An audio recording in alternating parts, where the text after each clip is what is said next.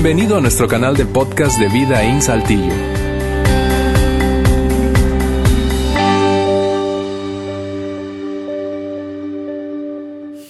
Bien, hablemos de dinero. Y cuando tú lees o ves ese, intro, lees ese, el título del tema de hoy, que no va a ser una serie, es un tema solamente eh, eh, para el día de hoy, un tema suelto, único.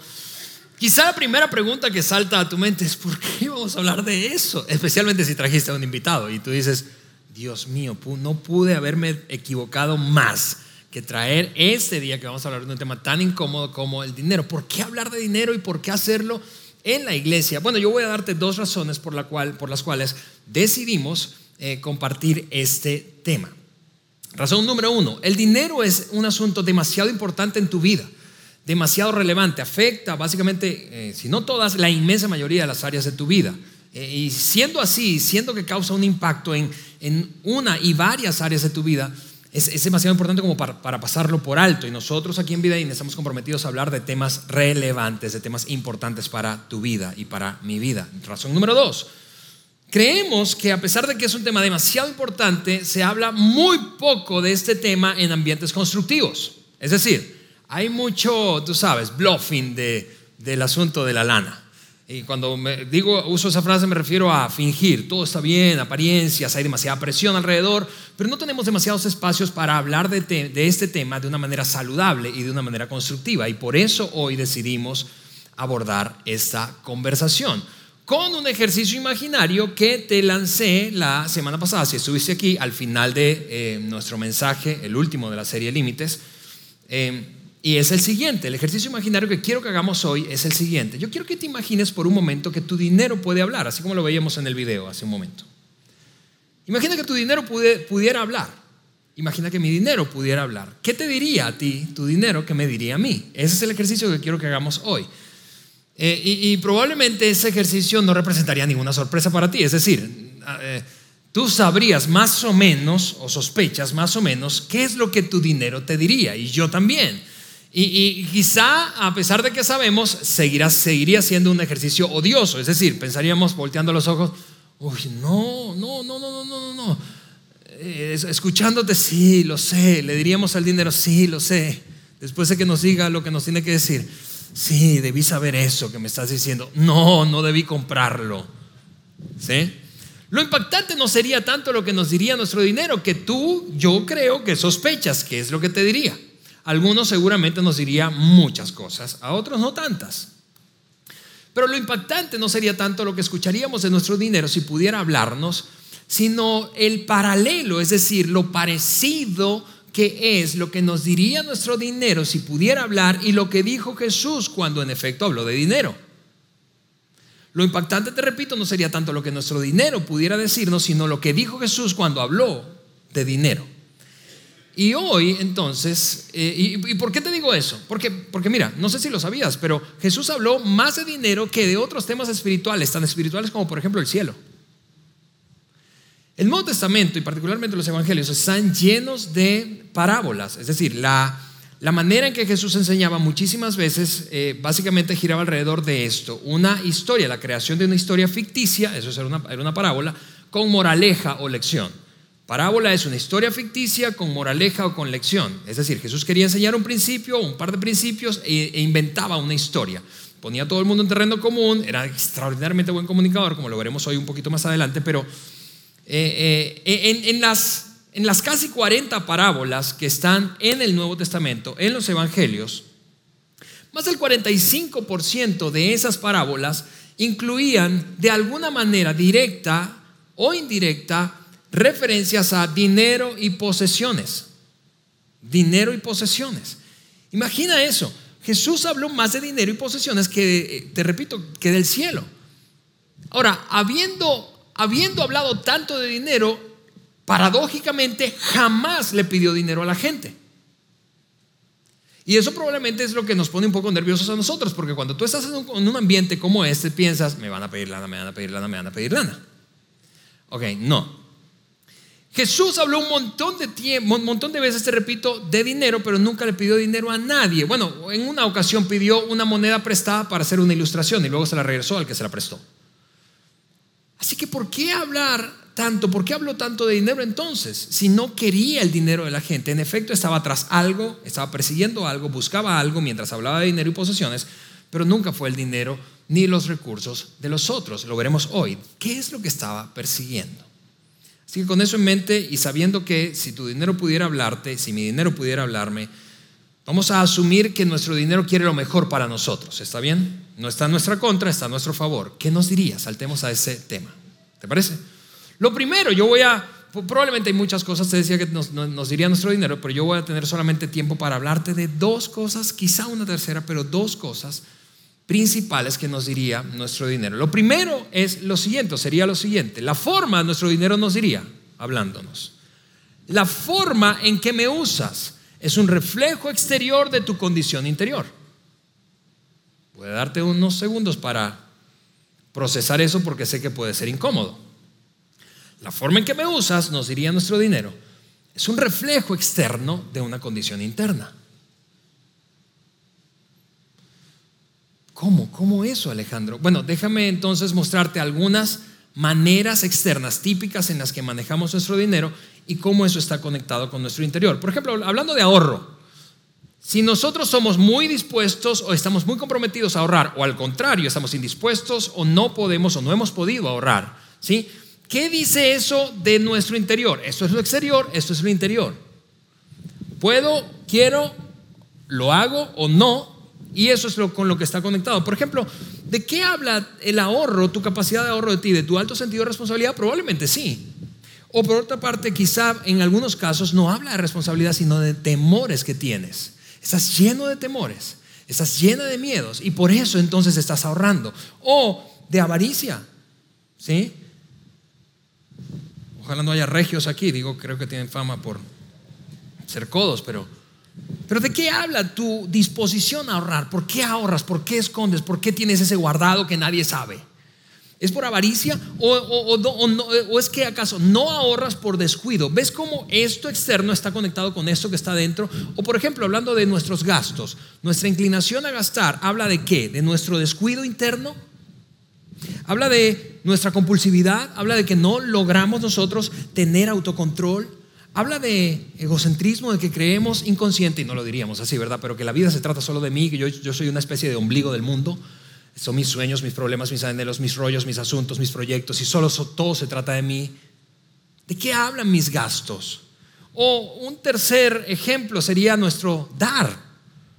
Es decir, eso habla de tu generosidad internamente. Esto, lo que das, está conectado no no estamos hablando de dar aquí necesariamente, lo que das en donde sea, lo que das a la persona que está en el crucero y, haciendo maromas y te pide una moneda, lo que das a una, una, organización que tiene un gran proyecto y necesita recursos para fondearlo, lo que das a una familia que está en necesidad, lo que das en tu iglesia local, lo que das en general. ¿De qué habla? ¿De tu generosidad o habla de de que, mira esto, ¿qué tiene que ver el miedo con la generosidad? Si creciste en un entorno, un contexto de iglesia como, como en el que estamos ahora, probablemente creciste siendo controlado, manipulado para dar por miedo, porque temías el castigo de Dios.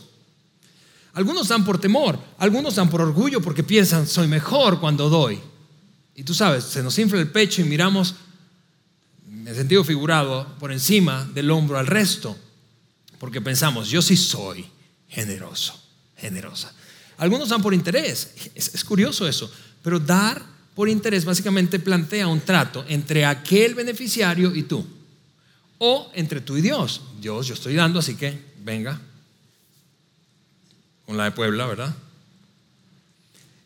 ¿Te das cuenta de que eso externamente está conectado con algo que está adentro? Puede ser una combinación de varias cosas, pero nuestro dinero, si pudiera hablarnos, diría, yo, la manera en que me manejas, soy un reflejo exterior de una condición interior. Y Jesús habló de la poderosa conexión que hay entre el interior del ser humano y el exterior. El comportamiento exterior es un reflejo de lo interior. Afortunadamente contamos con un relato biográfico, uno de cuatro, pero en este caso voy a mostrarte, qué es lo que escribió uno de los biógrafos llamado Mateo de Jesús cuando abordó el tema de la conexión que hay entre la vida exterior y la vida interior del ser humano. Él lo dijo así, Mateo dijo esto. Porque, citando a Jesús, porque del interior del hombre salen todas esas cosas. Todas esas cosas que tienen un montón de connotación negativa, pero también cosas que son positivas. ¿De dónde viene lo exterior? Del interior. ¿De dónde viene nuestra, nuestra inclinación a comprar? ¿De dónde, ¿De dónde viene la forma en que uso mis recursos? ¿De dónde viene mi disposición al ahorro, como decíamos hace un momento, o al gasto? ¿De dónde viene? Del interior del interior. Si nuestro dinero pudiera hablar, se parecería e, a esta conexión que hay entre lo interior y lo exterior que estableció Jesús casi dos mil años atrás. El ser humano es, en, en la práctica, digo externamente, una manifestación de lo que hay adentro. Así que, leyendo esto, leyendo lo que diría nuestro dinero, si pudiera hablar, la primera cosa, yo, quiero sencillamente hacer una pausa para decirte, esta no es una herramienta para juzgar a otros. Es decir, porque si tú estás casado o casada, probablemente estás eh, en ese momento experimentando la tentación de decir, ves, es que claro, tenemos un desastre en casa porque tú no eres suficientemente responsable, porque esa cosa, ese desorden financiero habla de tu interior. Ok, en vez de hacer eso, este es un ejercicio difícil, incómodo, ¿sí? Del autoexamen. Así que la pregunta para hacernos es esta. ¿Qué dice tu forma de manejar el dinero de ti? Especialmente de tu vida interior. ¿Qué dice de mí? Y mira, no, me respondas, no le respondas a nadie más, respóndete a ti mismo, a ti misma, porque si lo piensas bien, te debes esa respuesta, te la debes. Necesitas saber a través de esta difícil tarea del autoexamen, ¿qué es lo que hay ahí? Que se manifiesta en la manera en que utilizas tus recursos. Y antes de saltar a la segunda cosa que diría nuestro dinero, en la que me voy a detener un poco más, yo quiero compartirte una mentira común que recientemente alguien me recordó cuando se trata del dinero y las posesiones. Cuando se trata del dinero y las posesiones, la mentira común que creemos y nos repetimos a nosotros mismos es esta si tuviera más dinero, entonces, y cuando, ¿qué es lo que viene después de esos puntos suspensivos? Un cambio positivo a tu vida. Por ejemplo, si tuviera más dinero, a ver, vamos a regresar. Si tuviera más dinero, entonces, me alimentaría mejor, porque comer saludablemente es más caro, ¿no es cierto? Si tuviera más dinero, entonces, me ejercitaría, porque tuviera lana para ir a un gimnasio. Si tuviera más dinero, entonces daría más, porque ahora tendría de sobra. Si tuviera más dinero, entonces, em, eh, eh, pues podría involucrarme más en una causa ¿sí? que requiriera mi participación financiera. Y, y, tú puedes completar esa frase con todo cambio positivo del que puedas imaginarte. Si tuviera más dinero entonces. Pero ¿por qué digo que es una mentira? Porque el dinero, amigos, funciona básicamente como una lupa de aumento. El dinero amplifica lo que tenemos dentro. ¿Recuerdas lo que nos diría nuestro dinero? La forma en que lo manejamos es un reflejo externo de una condición interna. Si tengo más dinero, entonces, lupa de aumento, voy a hacer más lo que tengo adentro. Voy a aparecer, voy a multiplicar más eso que hay adentro. Si es avaricia, avaricia, si es generosidad, generosidad. Si tengo más dinero, entonces seré más de lo que soy ya. Si tengo más dinero, entonces mi vida interior se multiplicará en comportamientos exteriores. Es una mentira demasiado común, pero esta es la verdad para rescatar de esto lo, de lo que primero nos diría nuestro dinero y que es extraordinariamente fascinante cómo se conecta con una enseñanza de Jesús hace casi dos mil años. Nuestro, nuestra forma de manejar el dinero es un reflejo externo de una condición interna. Así que vuelvo a decirte, ¿qué diría, qué dice la forma en que yo manejo mi dinero de mi vida interior? Es una pregunta difícil, es una pregunta no para responderla audiblemente quizá, es una pregunta quizá para conversar con tu cónyuge. Pero es una pregunta que nos debemos, nos debemos a nosotros mismos. Lo segundo que diría nuestro dinero, yo creo, es esto. Yo puedo agregar significado a tu vida. Yo, la lana, los recursos, puedo agregar significado a tu vida. Pero yo no soy el significado de la vida. Y, ves que te decía al inicio, No te sorprende, no te sorprende esta declaración, no nos sorprende demasiado lo que nos diría nuestro dinero si pudiera hablar. Sin embargo, sin embargo, muchos de nosotros por presión, por un, asunto cultural, por, por esa presión de, elevar nuestro estilo de vida, por, por morder el anzuelo, por no prestar atención, por estar demasiado entretenidos, ocupados, por la razón que sea, por, por desconocimiento. Muchos de nosotros, sin darnos cuenta, a pesar de que eso no nos sorprende y es una declaración que tiene demasiado sentido obvio, lógico, ¿verdad? Para nosotros cuando se trata de la lana y los recursos, las posesiones, caemos en perseguir tanto, tanto, tanto el dinero que nos perdemos en esta declaración. Si bien intelectualmente sabemos, claro que el dinero no es el significado de la vida, sin embargo vivimos muchas veces, muchos de nosotros, en varias etapas de la vida de esa manera, como si el dinero lo significara todo.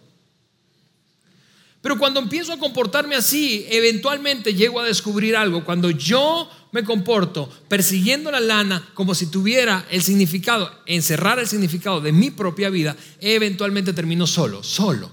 Termina sola, termino solo con un montón de cosas que solamente yo puedo disfrutar, que puedo fanfarronear respecto a ellas y que cuando ya yo no esté, otros se van a pelear por ellas. ¿Sí o no? Y, y mira, esto no es una cuestión espiritual. Ese tema, el del significado de la vida y que el dinero no es el significado de la vida, que puede sin embargo agregarle significado a la vida, pero que no es el significado de la vida, no es una cosa cristiana, no es una cosa espiritual, religiosa, es sencillamente una cosa. Es una cosa universal, es una, es una cosa que, que, que, nos alcanza a todos por igual, independientemente del punto en el que nos encontremos en esa jornada espiritual, de nuestro trasfondo espiritual, de nuestra religión actual o la que hemos tenido o la que nos enseñaron. Es, es, es independiente de eso. La lana, porque tú vas a relacionarte, yo voy a desarrollarme, a, relacionarme con el dinero y las posesiones. No importa si compartimos el mismo sistema de creencias. No es una cuestión cristiana. La cosa es, en el fondo, que si yo muerdo la idea de que el significado de la vida gira alrededor del dinero, entonces la vida misma pierde significado. ¿Por qué? Porque ser un medio, amigos, cuando lo piensas bien, ser un medio, cuando lo piensas bien, llegas a esa conclusión. Ser un medio para un fin es lo que hace que cualquier cosa tenga sentido. Te doy unos segundos para revisar esa frase. Ser un medio para un fin es lo que hace que cualquier cosa en la vida tenga sentido. Cuando yo me convierto, yo, yo Alejandro, me convierto en el último fin de mi vida, si todo se trata de mí, de consumir, de alcanzar, de amasar, de acumular, de lograr, cuando yo me convierto en el centro, cuando yo me convierto en el fin, entonces mi vida pierde significado. Al contrario, cuando yo me veo a mí mismo como un medio, como un medio para alcanzar un fin, entonces mi vida cobra significado. Cuando hay en mi, en mi comprensión de la vida, cuando yo, veo la vida así, yo veo que yo sencillamente soy un medio y, los, cuál fin voy a alcanzar. Bueno, uno distinto a mí, entonces mi vida cobra significado. Es cuando somos más egocéntricos, es cuando somos más egoístas, es cuando estamos más ensimismados, que nos sentimos más vacíos, más solos, aunque estemos llenos de gente y llenos de lana.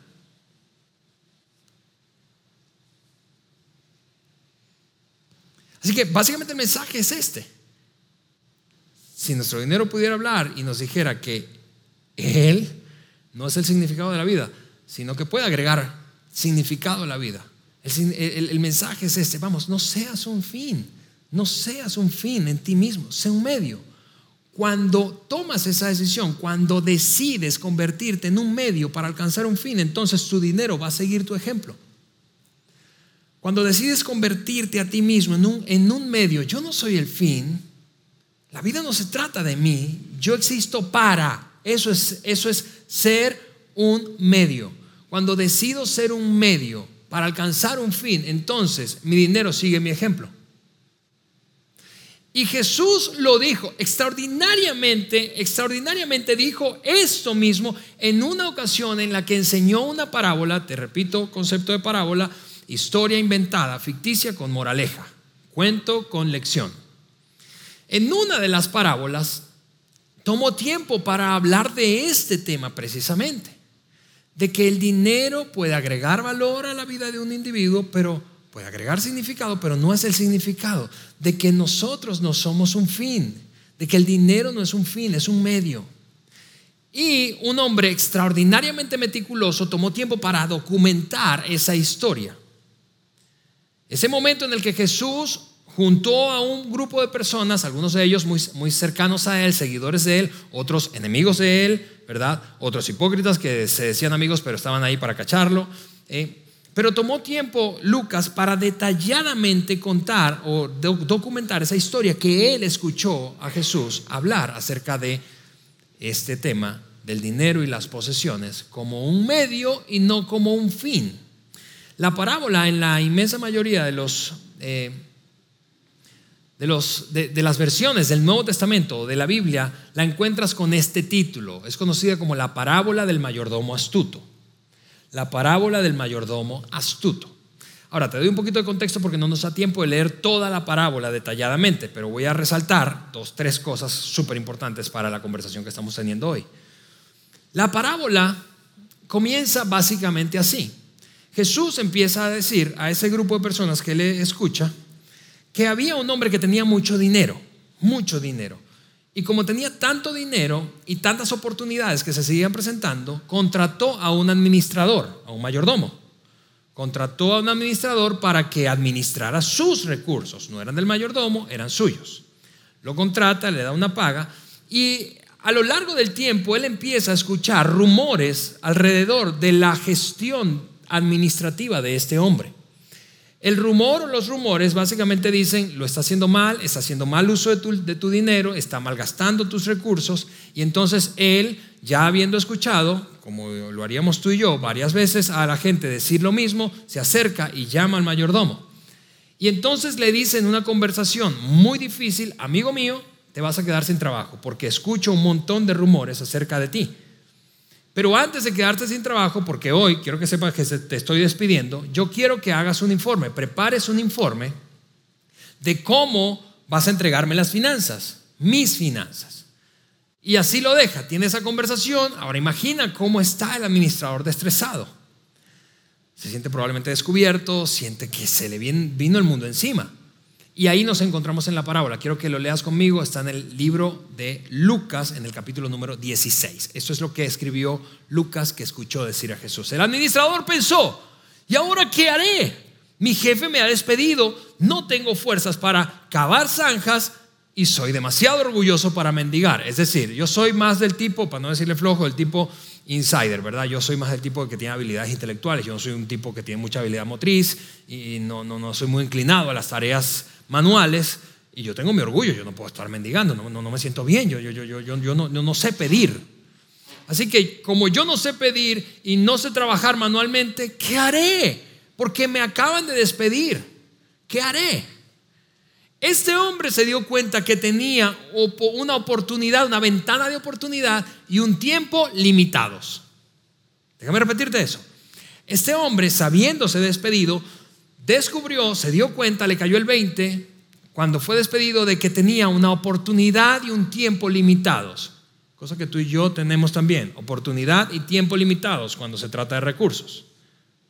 Oportunidad y tiempo limitados. Así que pensando, pensando, pensando, ¿qué hago? ¿Qué hago? ¿Qué hago? No puedo perder tiempo. Tengo oportunidad y tiempo limitados. Me despidieron, pero tengo todavía un margen, una pequeña ventana para inventar algo. Y entonces se le ocurrió una idea y dijo, ah, ya sé lo que voy a hacer. Ya sé cómo asegurarme de que tendré muchos amigos que me recibirán en sus casas cuando, escucha que he resaltado esta palabra intencionalmente, porque siempre es un asunto de tiempo.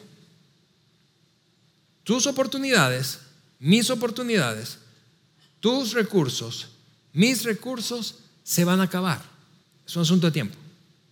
Por cierto, nos vamos a acabar antes que nuestros recursos. Déjame repetirte eso. Te vas a morir antes de que se te acaben los recursos. Y yo también. Es un asunto de tiempo. Tenemos una ventana de oportunidad y de tiempo limitados cuando se trata de los recursos. Este hombre dice, ya sé qué tengo que hacer. Como tengo tiempo y oportunidad limitado, y es un asunto solo, solo, solo de una ventana de espacio un espacio de tiempo, un espacio, una ventana de oportunidad. Entonces, yo voy a hacer que otros me reciban en sus casas cuando el patrón me termine despidiendo, ya. Y entonces, eso es lo que Lucas refiere, documenta. Jesús entonces dice que este administrador llamó a cada uno de los que le debían dinero a su patrón. Había un montón de gente, tenía un libro de cuentas por cobrar y empezó a, ponerse en contacto con cada uno de ellos y a tener una pequeña conversación con ellos. Jesús menciona el ejemplo de dos, yo solo voy a mencionarte el ejemplo de una de esas conversaciones, pero llamó a cada uno y esa fue básicamente la conversación que tuvo con cada uno de todos los deudores, seguido o guiado por el libro de cuentas por cobrar de su jefe.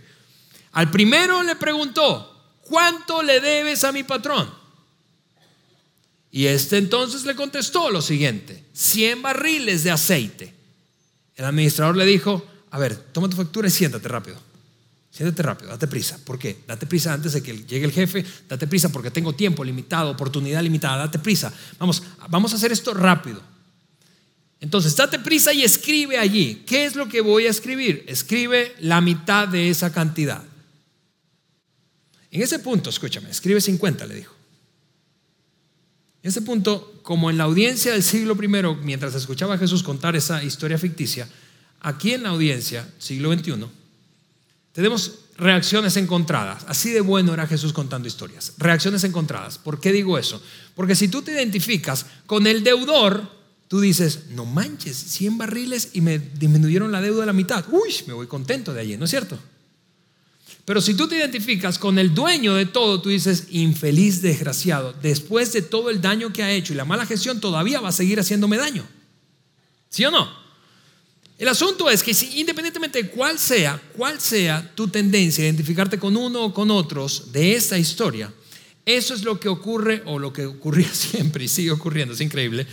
Cada vez que Jesús contaba una historia, ponía a todo el mundo tenso, ponía a todo el mundo un poco confuso, prestando atención y todo el mundo ahí esperando, a ver, ¿qué sigue? ¿Cómo va a ser el desenlace de esa historia? Y aquí viene el desenlace. El patrón, dijo Jesús, el patrón, y tú dices, uh, ahí viene el patrón y al tipo le va a ir mal. Especialmente si nunca has leído esa historia, tú estás sacando tus conclusiones. Tú estás allí pensando de qué trata esa historia, cuál es la lección, cuál es la moraleja, cuál es el aprendizaje, cuál es el principio que va a mostrar Jesús. Y tú estás pensando, probablemente te repito, si, has, eh, si esta es la primera vez que lo escuchas o hace demasiado no lo, no lo escuchabas y no recuerdas bien cómo termina, tú estás sacando tu conclusión y dices, no, no, no, allí eso es lo que va a ocurrir. Okay. Y eso es así, ¿por qué? Déjame explicártelo rápidamente, paréntesis. Porque cada vez que Jesús enseña una parábola, en esa parábola están representados Dios en alguna persona o varias, en alguna situación o varias, tú y yo como audiencia.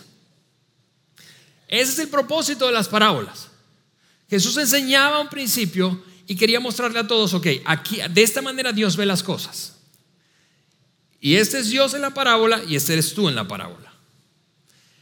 Así que estás sacando conclusiones y, y quizás estás, tu conclusión es, a ese vato le va a ir mal. Mínimo lo van a meter al bote, ¿no es cierto? Mínimo lo van a echar a la cárcel, mínimo. Pero si tú y yo como yo en la primera ocasión que leí la parábola, sacáramos esa conclusión, estaríamos equivocados porque esa no es la enseñanza de la parábola. El patrón, al enterarse de lo que hizo este administrador deshonesto, el patrón, eso es lo que ocurrió, elogió al administrador deshonesto. Sí, lo leímos bien, elogió al administrador deshonesto. Y tú estás pensando, ¿Cómo? El administrador le hizo high five, venga, chocas a cinco. Es, increíble eso, porque tú pensarías, ¿cómo que, de qué está hablando Jesús allí? ¿Cómo que elogió al administrador deshonesto después de haberse comportado, número uno, malgastando su dinero y número dos, intentando hacer una última, ¿verdad?, eh, eh, maniobra mañosa para sacar ventaja del puesto y la oportunidad que tenía. Tú piensas, ¿cómo puede ser que se elogiara a ese hombre? Y Jesús explica por qué lo elogió. Porque él, eso es lo que había hecho. Había sido, había hecho, lo que había hecho, había, eh, perdón, porque lo que había hecho era muy astuto. Básicamente eso es lo que está elogiando el patrón, no la deshonestidad, yo no quiero que, malinterpretemos esa parábola, no está elogiando la deshonestidad del comportamiento de este hombre, está elogiando la astucia que el hombre fue capaz de, resolver rápido, entender, tengo tiempo y oportunidad limitada y tengo que pensar en el futuro y tengo que resolver ya. Y muchas veces, escúchame, esa es la gran ventaja de muchas personas respecto a otras cuando se trata del dinero y las posesiones, ¿no es cierto? Que algunos son tan astutos, tan astutos. Sí, algunas veces pasan la raya, ¿verdad? De la honestidad y, y son mañosos, pero en el fondo eso es lo que están pensando. Mi tiempo en esta vida, escúchame, mi tiempo en esta vida, tu tiempo en esta vida es limitado. Tus recursos son limitados, tus oportunidades son limitadas. Así que necesitamos pensar en el futuro cada vez que tomamos decisiones. El administrador deshonesto, amigos, fue elogiado por aprovechar al máximo su tiempo y oportunidad limitados. Y tú y yo fuimos desafiados o somos desafiados como audiencia, escuchando esta parábola, a hacer lo mismo somos desafiados a hacer lo mismo. Y en este punto de la historia Jesús tiene a toda aquella audiencia y a ti a mí, dos mil años después, nos tiene donde nos quiere tener. Estamos atentos y decir, a ver, ¿cómo? ¿Cómo es que funciona entonces este tema del dinero, las posesiones? ¿Cómo? ¿Cómo es que Dios ve el dinero? ¿Cómo es que Dios interpreta las posesiones? Y, antes de soltarte la conclusión de esa parábola, porque Jesús fue extraordinariamente específico para señalar cuál era la lección principal de la parábola, y en un momento la vamos a leer. Pero déjame hacer ese paréntesis porque esto que vamos a leer cae en la categoría de mandamiento para aquellos que nos consideramos seguidores de Jesús. Si tú no te consideras un seguidor de Jesús, si no te consideras un cristiano en cualquiera de sus formas, sé católico hasta protestante, ¿verdad? Pero si tú no te consideras un seguidor de Jesús, eso es completamente opcional para ti. Es decir, yo no tengo autoridad para decirte qué hacer con tu dinero y Jesús tampoco la tiene porque tú no te consideras un seguidor suyo, una seguidora suya. Pero si tú te consideras un seguidor de Jesús, déjame decirte esto, esto está en la categoría de mandamiento. Mandamiento. Es un must be. Aquí está la lección, dijo Jesús. Aquí está la lección. Usen sus recursos mundanos ¿Cómo que mundanos? ¿Hay otro tipo de recursos? Ajá, estás prestando atención. Usen sus recursos mundanos de ese mundo, todos los recursos que tú alcances a tener, todo el dinero que alcances a, amasar, a acumular, a invertir, todos tus recursos, usen sus recursos mundanos para, ese es el propósito, dos propósitos, beneficiar a otros y para ser amigos.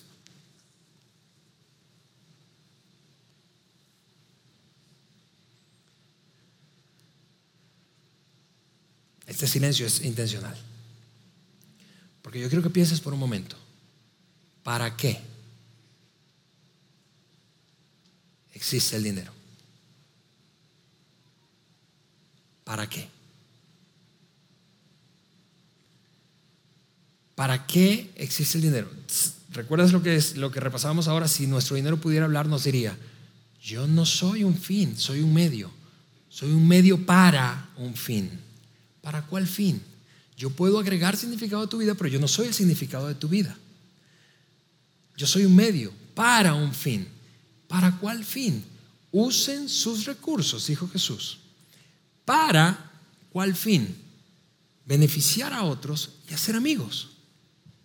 Y, déjame abrirte mi corazón en esto, porque esa no es la primera vez que yo reviso esta historia. Pero en esta etapa de nuestra vida, aquí está mi esposa Eliana y yo, eh, eh, para mi esposa Iliana, para mí, está haciendo este principio, esta, este propósito, está siendo un, un factor de cambio, está revolucionando nuestra vida. ¿Para qué tenemos dinero? ¿Para qué alcanzar cosas? ¿Para qué son nuestras posesiones? Para dos cosas. Para beneficiar a otras personas y para ser amigos. Y, y mira, Indudablemente tú y yo somos diferentes en términos de trasfondo, personalidad, momento, etapa de la vida, ¿verdad? Podemos tener un montón de diferencias. Si tú estás eh, eh, eh, entonces en una etapa de vida joven, profesionista, estás comenzando tu carrera con un montón de sueños, impulso, tú dices, No, espérate, quizá eso cuando se me caiga el pelo como a ti Alejandro, yo puedo empezar a pensar de esa forma, pero mientras tanto mi meta y mis recursos son para otra cosa. Y, está bien, te repito, yo no tengo autoridad para hablar de este tema en tu vida, especialmente si tú no te consideras un seguidor de Jesús. Pero si tú eres un seguidor de Jesús, ni siquiera prestas atención a lo que yo te estoy diciendo. Lee eso. Y entonces Jesús continúa y dice, después de esto, entonces, una cosa insólita, entonces cuando, todo es un asunto de tiempo, cuando esas posesiones terrenales se acaben, porque se van a acabar. Entonces, cuando esas posesiones terrenales se acaben, habrá quien les reciba en la mansión eterna. Y si tú me dices, ¿what? No entiendo eso, yo tampoco. Yo no puedo explicarte eso, porque eso contiene una, un planteamiento básicamente inadmisible desde el punto de vista lógico. Es decir, que la forma en que yo manejo mi dinero acá tiene un impacto en lo eterno. ¿Cómo es eso? Que hay una relación entre el uso de mis recursos y mis posesiones en mi vida terrenal con la vida que hay después de la vida. Ni siquiera estoy seguro que hay esa vida, quizá piensas tú. Yo no creería, como tú, yo diría, eso es inadmisible, eso es ridículo, eso es absurdo pensar de esa manera y creería exactamente igual que tú. Y no puedo explicártelo porque es un misterio eso. Pero creería igual que tú excepto por un pequeño detalle. Que quien dijo eso fue Jesucristo. Y fue el hombre que anticipó su muerte y su resurrección y fue capaz de cumplirlo. Así que a la luz de un individuo que murió, por lo tanto estuvo muerto, y resucitó, es decir, regresó a la vida, este hombre, no con sus enseñanzas, sino con su propia vida demostró que hay algo después de tu vida, después de dar tu último aliento. Y si alguien, te repito, puede entonces anticipar, predecir su muerte y resurrección y que es capaz de cumplirlo, yo creo que deberíamos prestar atención a ese alguien. Yo no puedo explicar eso. ¿Qué relación? ¿Cómo es que se relaciona el uso de mi dinero actualmente con lo eterno? Pero hay una conexión. Y yo lo creo solo porque lo dice él, no porque soy un loco fanático. Yo lo creo porque si alguien es capaz de predecir su muerte y su resurrección y lo cumple, yo voy a prestar atención a lo que diga esa persona, sea lo que sea. Y yo estoy seguro que tú lo harías. Sin Jesús, eso no tendría sentido para mí. Y aunque no lo puedo explicar, lo creo porque lo dijo Él. La manera en que manejo mis recursos, ese es el misterio que estableció, la conexión que estableció, que la manera en que manejo mis recursos aquí en la tierra causa un impacto en la eternidad. Y, quizá cuando Lucas estaba escribiendo eso, que fue después de la muerte y resurrección de Jesús, estaba pensando, ok, eso va a sonar muy loco, pero lo voy a escribir porque, lo, porque yo vi lo que ocurrió. Porque no solo lo vi enseñando de esto, porque yo vi lo que ocurrió. El vato estaba vivo, lo crucificaron, se murió en verdad, no estaba medio muerto, estaba muerto, y resucitó. Y luego yo lo vi con mis ojos. A la luz de eso es que puedo escribir eso, porque si no, no tendría sentido alguno. Así que de acuerdo a Jesús, de acuerdo a Jesús, amigos, el dinero no es un medio, es, es un medio, no un fin. El dinero tiene un gran potencial, gran potencial, gran potencial, pero es un medio, no un fin. Y es un medio para alcanzar fines. Jesús mencionó los dos fines para, para los cuales existe el dinero. Pero de nuevo, ven aquí, cristianos, seguidores de Jesús, mírame. Si eso es así, y yo creo que es así, eso básicamente quiere decir que tú y yo debemos aprender a dejar de pensar aprender a dejar de pensar en términos porcentuales, es decir, bueno, este porcentaje, con este porcentaje yo honro a Dios porque le pertenece. No, eso quiere decir básicamente que el 100% de lo que tenemos le pertenece a Él y que somos sencillamente administradores.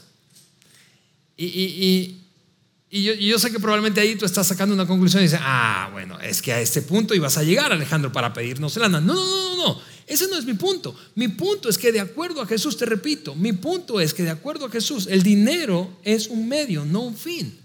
La pregunta que tú y yo tendremos que hacernos como seguidores de Jesús en uno o varios momentos a lo largo de nuestra vida cuando se trata del dinero y las posesiones es esta. ¿Cómo puedo usar más de lo que tengo como un medio para un fin distinto a mí mismo? Cómo yo, Alejandro Mendoza, cómo nosotros, mi esposa y yo, cómo nuestra familia puede usar más de lo que tenemos como un medio para un fin distinto a nosotros mismos. Y, mira, si tú no te consideras un seguidor de Jesús, una seguidora de Jesús, yo te animaría a hacerte esa pregunta solo por diversión. Y mira por qué. Porque es cuando utilizamos nuestros recursos, nuestras posesiones, nuestro dinero como medio para otros fines distintos, distintos a nosotros mismos, que encontramos verdadero gozo y significado a la vida. Es más, déjame hacer ese paréntesis para darte absoluta paz. Y, tú dices, bueno, en verdad yo creo que estás queriendo sacarnos dinero. No, da el dinero en otro lugar. Escúchame, siéntete libre. Pero mi intención de traer ese mensaje es este, es esta. Si tú no destinas más de lo que tienes como medio para un fin distinto a ti mismo, jamás experimentarás el tipo de vida que has soñado en términos de significado, propósito es cuando usas todo lo que tienes como un medio para un fin distinto a ti, que experimentas gozo, que, te elevas. Es por eso que Eliana y yo en el día uno, a pesar de que venimos de trasfondos eh, eh, eh, y patrones familiares respecto al manejo del dinero muy diferentes, desde el día uno de nuestro matrimonio, Eliana y yo dijimos, ok, ¿con cuál porcentaje de nuestro dinero, con cuál porcentaje de nuestro ingreso vamos a vivir? Porque vamos a vivir con un porcentaje de nuestro ingreso. Y tú también. Pero si nosotros no decidimos con cuál porcentaje, alguien más lo va a decidir. Tus apetitos lo, decidirán, la cultura lo decidirá, la gente de la que te rodeas lo va a decidir. Entonces dijimos, ¿con cuánto porcentaje vamos a vivir? Y dijimos, con el 90% de nuestro ingreso y el restante 10 lo vamos a dar a la iglesia local. Día uno de nuestro matrimonio. Año 5 de nuestro matrimonio, ahora tenemos casi 15, cumplimos 15 en un par de meses.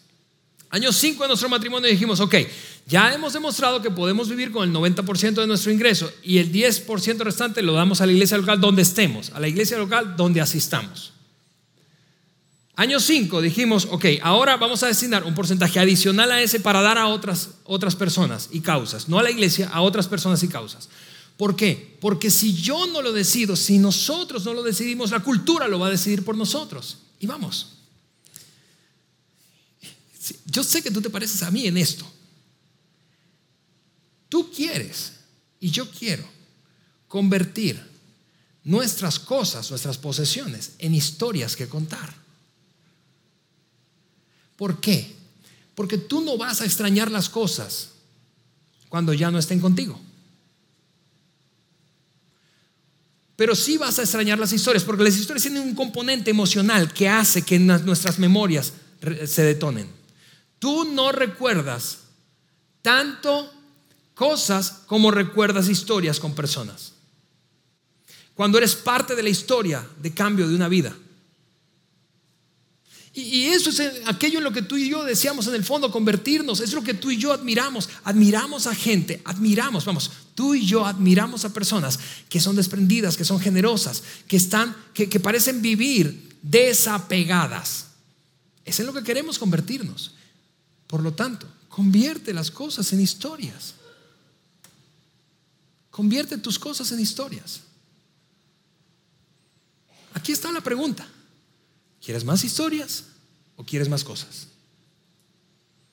Y, déjame hablarle a un inmenso grupo de personas que está en este lugar. Tú eres parte de la historia y estás siendo, y has sido parte, probablemente no lo has notado, no, no, no te ha caído el 20, pero yo quiero recordártelo. Tú has sido parte, estás siendo parte de la transformación, de, de la fe de un montón de niños, de cientos de niños que atendemos aquí cada fin de semana por tu generosidad. Tú estás siendo parte de la transformación de familias en este lugar, en nuestra iglesia en Monterrey y en nuestra naciente iglesia en la Ciudad de México, de gente que probablemente jamás conozcas, pero tú eres parte de eso. Esa historia está acreditada a tu cuenta. Esas historias, no solamente hablando de nuestra iglesia o nuestros campus, los campus de nuestra iglesia en tres ciudades diferentes. Hablemos, por ejemplo, que yo no sé si tú lo sabías, pero cada vez que tú das, una parte de lo que das se va a África, a un país llamado Guinea-Bissau.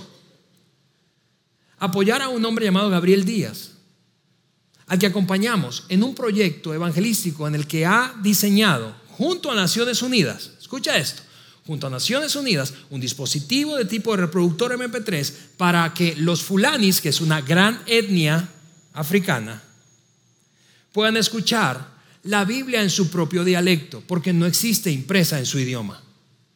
Tú eres parte, cada vez que tú das aquí, eso es lo que ocurre. Tú eres parte de la transformación. Escucha esto, de la historia de cientos de niños desnutridos que están siendo alimentados por un equipo de personas que lleva adelante un programa de desnutrición en Venezuela. De eso eres parte tú. Así que cuando tú escuchas las historias terribles de Venezuela, tú puedes decir, hay allá un montón de niños. Yo puedo mostrarte en mi teléfono los videos de todos esos niños que están siendo alimentados porque yo estoy involucrado en eso. Tú eres parte de lo que cada vez que das aquí, tú eres parte de, del trabajo que hacen otras organizaciones en nuestra ciudad, como la Cruz Roja, como Amever, que ayuda a invidentes o a débiles visuales, como Cachito de Cielo, que ha acompañado a ancianos por muchos, muchos años, como la Fundación Luchando por Ángeles Pequeños, que ayuda a familias que tienen niños con cáncer en etapa terminal. Porque parte de lo que das aquí se va a esas organizaciones. Hemos apoyado al DIF de nuestro estado. Eso es lo que está ocurriendo cuando tú y yo, ¿por qué? Porque nos, en, porque, vamos, no seremos, no seremos recordados por lo que tenemos. En resumen, eso es lo que te he dicho. Si tu dinero pudiera hablar, si mi dinero pudiera hablar, esas son las cosas que te diría. Número uno, te diría que la forma en que me usas es un reflejo exterior de tu condición interior. Número dos, te diría que yo puedo agregar significado a tu vida, pero yo no soy el significado de la vida. Y número tres, te diría, yo soy un medio, no un fin. Yo soy un medio, no un fin. Si ser un medio, si ser un medio, y así vamos a terminar, si ser un medio es lo que le da significado a la vida, a tu vida, para, la pregunta a respondernos es esta finalmente, ¿para qué fines, para qué fines quieres que tu vida sea un medio? Porque si tú no respondes esto, te repito, alguien más lo va a responder, tus apetitos van a devorar todo lo que tú tienes, mis apetitos van a devorar todo lo que yo tengo. Y tú y yo, tú y yo no queremos que nuestro fin último, nuestro propósito pues de vida sea algo como esto. Bueno, yo, ¿para qué fines quiero que mi vida sea un medio? Para la acumulación. Yo quiero vivir para acumular cosas. Yo quiero vivir para el consumismo, para consumir todo lo que haya. Yo quiero vivir para la actualización. Yo quiero un teléfono nuevo, actualizar mi compu, actualizar mi carro, actualizar mi casa, actualizar mis muebles. Yo, yo quiero vivir para la actualización. Yo sé que tú no quieres vivir para las modas, que tu propósito de vida tú no quieres que sean las modas, que tú, tú no vives solamente para llenar tu casa de cosas. No, esto realmente, eso sería una, una vida pobremente vivida. Tú y yo no queremos que nuestro epitafio diga algo como esto. Comió, bebió, se casó, engordó, se le cayó el pelo y se murió. Tú y yo no queremos que nuestro epitafio diga eso. Un detalle final, y este es, así vamos a terminar. Lucas, el autor, el biógrafo de Jesús, al escucharlo enseñar esto, incluyó un detalle un detalle que Jesús no dijo. Un detalle que parece insignificante en la historia, pero que, que no es insignificante. Yo te decía, hay un montón de gente escuchándolo, amigos, discípulos, seguidores, pero también enemigos. Y un grupo de enemigos llamados los fariseos estaban escuchando a Jesús. Y Lucas dijo esto y así terminó ese relato. Lucas dijo, los fariseos que amaban mucho su dinero,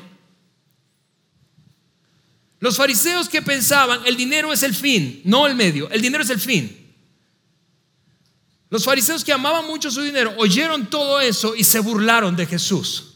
Ahora yo quiero preguntarte algo. ¿Sabes cómo se llamaban esos fariseos?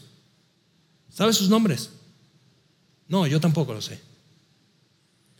Porque eso es lo que pasa con la gente que hace del dinero un fin, su propósito de vida. Se convierten en, en una nota al pie de página. Y tú no quieres eso. Tú quieres hacerlo bien. Así que con eso en mente vamos a orar. Señor, te damos muchísimas gracias. Gracias, Señor, por recordarnos que, que, la vida es mucho más, es mucho más que nosotros mismos, es mucho más que lo que tenemos y lo que acumulamos y amasamos. Ayúdanos a hacer esto bien, Señor, porque tenemos oportunidad y tiempo limitado. Ayúdanos a evaluarnos, aunque sea incómodo y difícil, para saber qué es lo que dice la forma en que manejamos nuestros recursos de nuestra vida interior.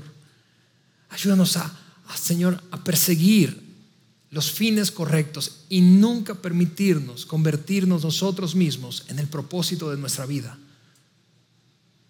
Ayúdanos, Dios. Ayúdanos a cada uno de nosotros. Porque de alguna manera misteriosa, esa forma en que manejamos nuestros, nuestros recursos y nuestras posesiones, tú lo dijiste, está conectado con la eternidad.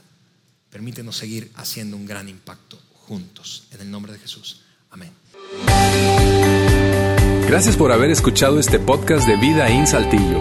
Si deseas escuchar estos mensajes en vivo, te invitamos a que nos acompañes todos los domingos a nuestro auditorio. Para más información sobre nuestra ubicación y horarios, entra a vidainslt.org o síguenos en nuestras redes sociales como Facebook, Twitter e Instagram. Nos vemos la próxima semana.